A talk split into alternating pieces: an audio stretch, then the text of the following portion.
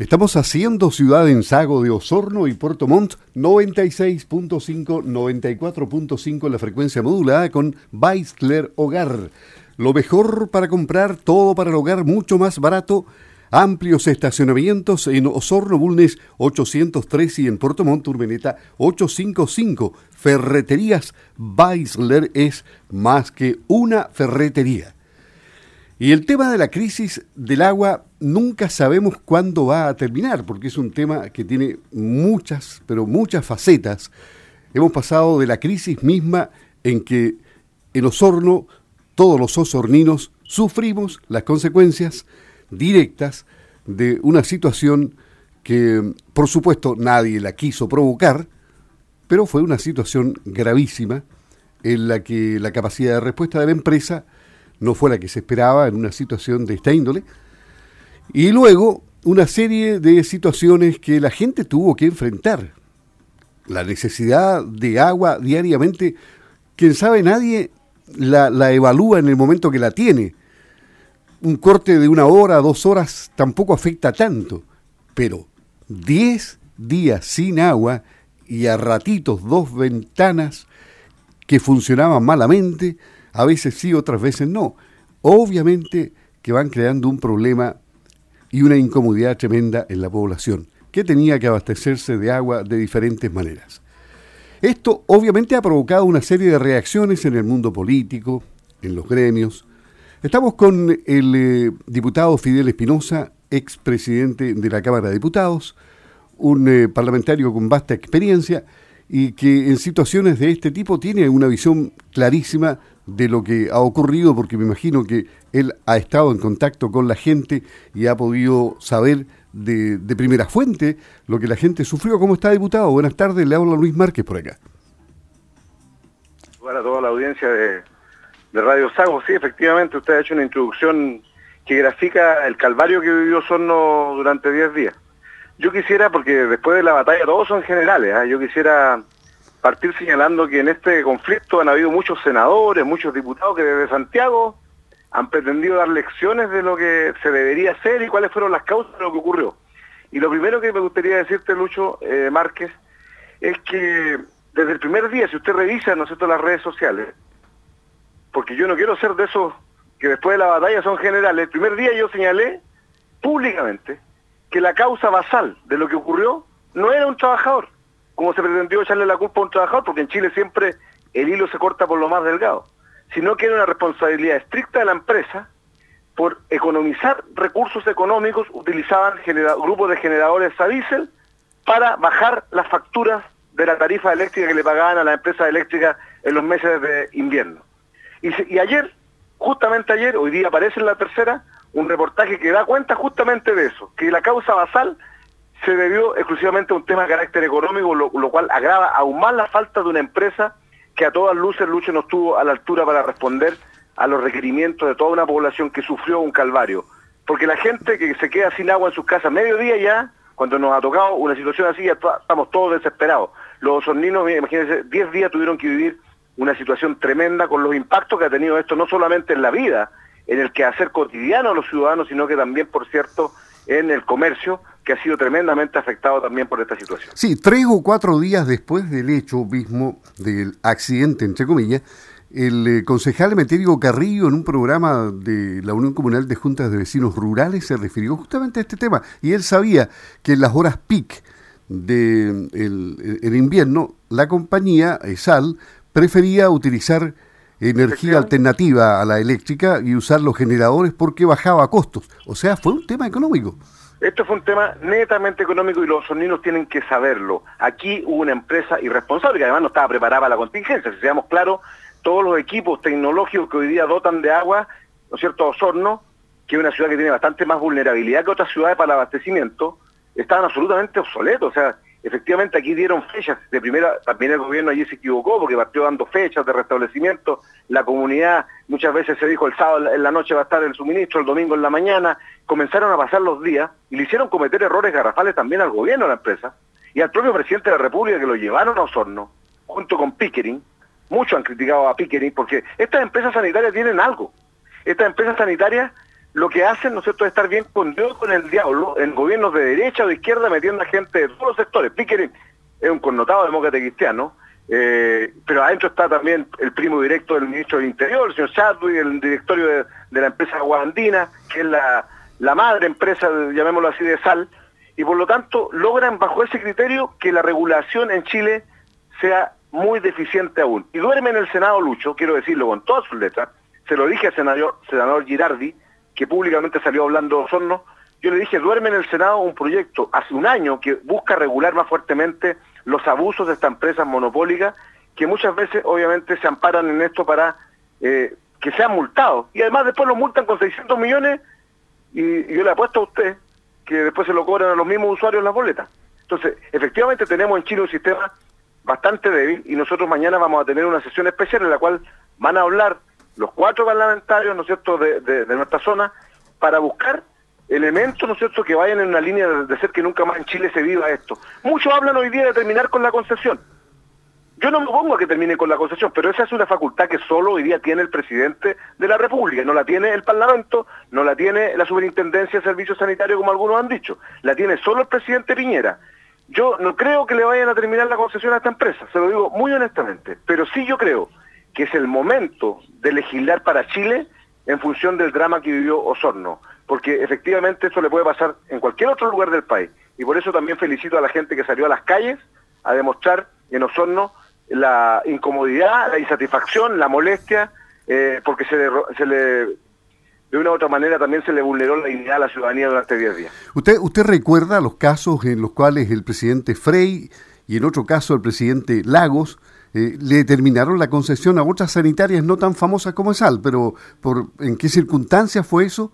Se citaron en la prensa, se citaron que habían dos casos anteriores en que los presidentes de la República habían dicho hasta aquí no más llegamos por, por las faltas que hay. Sí, pero son, pero estamos hablando de, empresas, por eso yo lo digo con mucha, con mucha franqueza y por eso también aprovecho la gracia a Radio Sago de tener la posibilidad de hablar con, los auditores a través de usted, porque eh, los casos que, se hace mención son extremadamente menores comparados ¿no es cierto? a empresas gigantes como esta. Aquí estamos hablando de empresas que tienen más de un millón, ¿no es cierto?, de, eh, de de familias, ¿no es cierto?, que son conectadas al sistema de, agua potable, y por lo tanto quitarle una concesión, ya lo dijo el superintendente, seamos claros, el superintendente dijo, para que a esta empresa le podamos quitar la concesión, si vuelven a fallar una, dos o tres veces más, podemos pensarlo. Yo creo que no es el camino, yo creo que tiene que haber una legislación mucho más férrea, que vaya más allá de las multas, Lucho. En este país, las multas las terminan pagando la propia gente, los propios usuarios. Esto que dicen que Sal no le va a cobrar la boleta, en dos meses a la gente, discúlpeme, es una acción comparado al daño que le provocaron a la, ciudadanía. Eso es lo que a mí en lo particular como parlamentario me tiene, me tiene molesto. Yo creo que todos los parlamentarios ya hemos coincidido en que este es un tema inaceptable, pero mañana sería bueno que la comunidad supiera cuáles van a ser las posturas de cada uno respecto a este tema, porque no se trata de, llegar a la sesión especial e ir a hablar por hablar, sino que ir a determinar cosas concretas. Si en Chile no tenemos legislaciones mucho más férrea que permitan a la, superintendencia quitar una concesión cuando hay un daño como este, yo diría que eh, estamos en un mal camino. Y quiero lo último decir, Lucho, no sé si tendrá más preguntas usted, pero de mi parte, yo me siento con la moral como diputado de decir que esta empresa SAL la fiscalizado de hace años. Yo fui el parlamentario que en el problema ambiental de los muermos, en donde hoy día hay dos, en, dos altos empresarios de sal que están siendo formalizados por la justicia por la contaminación de un río en, las aguas de Los Muermos. Y también estuvimos con Puerto Vara en la contaminación del lago Yanquihue, en donde no hay responsabilidad 100% de sal, porque también hay una responsabilidad del Estado por el tema de agua y lluvia. Pero es fiscalizado. El rol de un diputado es fiscalizar a estas empresas. Yo el año 2018 fiscalicé la contaminación del río Rahue por la empresa de sal. Y fíjese que las sanciones de la superintendencia son solo sanciones de plata. Y a estas empresas cuando se les sanciona con plata, no les pasa nada porque después le traspasan esos mismos costos que pagan en sanciones a los usuarios. Estoy seguro de eso. Pagamos ya, claro. Ahora, yo usted escuchó las declaraciones, por ejemplo, del subsecretario de Obras Públicas, Lucas Palacio, en el que en, 24 horas y por todos los medios acá no son, no dijo que mm, la empresa era bastante penquita. Además, refiriéndose a las tres leyes que regulan la sanitaria, dijo, hay tres leyes bastante penquita, o sea, le gusta el término al, subsecretario. Mire, ¿Usted sabía que eran penquitas esas leyes? Mire, mire, eh, es fácil hablar, ¿no es cierto? Y el subsecretario demostrar un desconocimiento total. Yo, yo le quiero decir que muchas autoridades del gobierno a nivel central que han hablado sobre este tema han demostrado un desconocimiento severo. Algunos han dicho que no hay posibilidades de, caducar concesiones. Eh, ya te dije que hay un decreto supremo del año 76 que permite al presidente de la República, ¿no es cierto?, ser la persona que pueda caducar una concesión, del 86, perdón, una concesión. Eh, Lucas Palacio, eh, hagamos un poquito de memoria, la tragedia del Cancura. Lucas Palacio fue el mismo subsecretario que vio cuatro fechas de, restauración del servicio del puente Cancura. O sea, fue la misma persona que nos llegó a mentir ahora para decir que había nuevas fechas para el restablecimiento del agua que la gente siguió esperando. Entonces de él no hay mucho que esperar. Sí, sí quiero dar un mensaje, Lucho. Que no nos pase lo mismo que en el Cancura. En el Cancura el gobierno prometió el oro y el moro. Nos dijo que íbamos a tener una ley en diciembre del 2018, cuando cayó el puente, producto de mi punto de vista por la sobreexplotación de áridos que hay en los ríos, ellos nos dijeron, aquí en la Comisión de Obras Públicas, estuvo el intendente Jürgensen y estuvo el ministro de Obras Públicas y nos dijeron que en diciembre del 2018 el gobierno presentaba un proyecto para regular la extracción de árido. Hasta la fecha no lo presentan. ¿Por qué? Porque hoy día ya está el mecánico instalado y la gente se olvidó del drama que vivió toda la gente de Puerto Octay, de Cascada, de Cancura, con la caída del puente. No quiero que pase lo mismo con el tema del agua, que este tema tiene que seguir reflotando y ahí hago un llamado a las grandes organizaciones medioambientales de Osorno que han sacado la voz para que sigamos luchando. Osorno hizo cosas a nivel mundial. Logró sacar a Barros, porque se movilizó. Y en el tema del agua, que no nos vuelva a pasar lo del agua si nos quedamos impávidos esperando que, ah, pasó este tema, entonces todos se olvidaron de este tema. Hay que seguir luchando y yo hago una invitación a eso, Lucho, a que todos luchemos, no importando el color político, ni religioso, ni nada, sino que luchando porque este abuso nunca más pueda volver a ocurrir en nuestro país, ni en nosotros ni en ninguna otra parte. Y haciendo un quiebre, ya que nombró el caso del puente Cancura, hoy día conversaba con un dirigente que decía que había un compromiso para sacar el asfalto, o sea, para que el asfalto llegara hasta frente al cementerio. Y, eso todavía parece que no, se cumple. Y Por eso le digo, porque, porque cuando, pasa la, cuando pasa la tragedia, se instaló, la única persona que cumplió con el puente Cancura, discúlpeme, fue el director de Vialía, que dijo el 26 de enero va a estar el puente instalado. Y estuvo instalado el 26 de enero. Yo le saco el sombrero ahí a ese director regional de Vialidad de este gobierno. Fue la única persona que habló con la verdad a la gente. Todos los demás mintieron. Incluso en una reunión en Cancura hablaron de tres años para tener un puente nuevo. Estoy seguro que eso jamás se va a cumplir. Pero ¿sabe qué? Más allá de irnos con el tema del puente y los compromisos fallidos, lo que no puede ocurrir, disculpe que sea insistente en eso, Luis, es que no olvidemos del tema del agua y lo que pasó con el sal. Eso no puede ver. Y no es por ser odioso. No, no, sí. Mira, mira, cada vez que uno sornino abre la llave, se acuerda del caso. Y, y obviamente el agua está buena. Yo reconozco que eh, el agua está buena, hay que hervirla. Pues, el que tenga algún temor, hiérvala y no hay ningún problema. Mi café me lo tomo todos los días con agua de la llave. Pero el, el punto es que la gente no va a olvidar tan fácilmente. No creo que, que haya olvidado. El chileno lo olvida rápido, pero pero no creo. Pero, pero, pero, pero ¿sabe qué? Hay un tema que usted tiene toda la razón. Cuando se juega con la dignidad, cuando se rompe la dignidad de la familia de la persona, porque aquí el agua le faltó a todo el mundo, al adulto mayor, al niño. Yo le pregunto a usted, ¿cuánta plata gastó el Estado en esto? También, el ejército que tuvo una tremenda colaboración, todos los demás municipios, fíjate que nosotros silenciosamente ayudamos a muchos campamentos con el alcalde de Yanquihue a llevar camiones y camiones al Gil, como lo hicieron otros alcaldes. Eh, esas cosas tienen un valor eh, y ESAL tiene que responder por ese daño también para el comercio. ¿Cuánta gente del comercio el otro día veía que cerraron los negocios porque no tuvieron que seguir pagando arriendo y no podían pagar arriendo porque no funcionaron? Eh, aquí tienen que haber demandas colectivas, pero que sean serias, que sean querellas serias, que vayan en la línea que esta empresa responda. Porque, repito, por economizar no sé cuántos millones en luz, hicieron esta tragedia.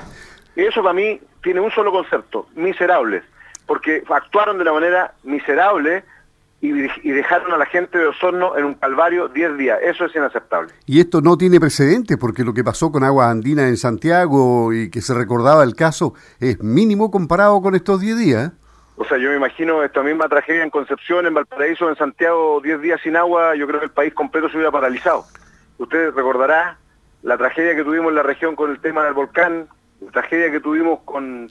fueron temas eh, naturales, de la naturaleza, totalmente distintos pero era todo un gobierno desplegado en ayudar. Aquí también yo, yo reconozco los esfuerzos de algunas autoridades, del intendente, de otras autoridades, los reconozco, pero hubo otras autoridades que estuvieron totalmente ajenas al problema, o sea, estaban eh, Ceremi, el Ceremi de Economía, por ejemplo, no simplemente no existió para ir a ayudar al, comercio. Eh, yo se lo dije al intendente con mucho respeto, le dije, intendente, podemos tener diferencias, pero usted si anda más de 100 por hora, no puede tener a su equipo andando a 10 por hora.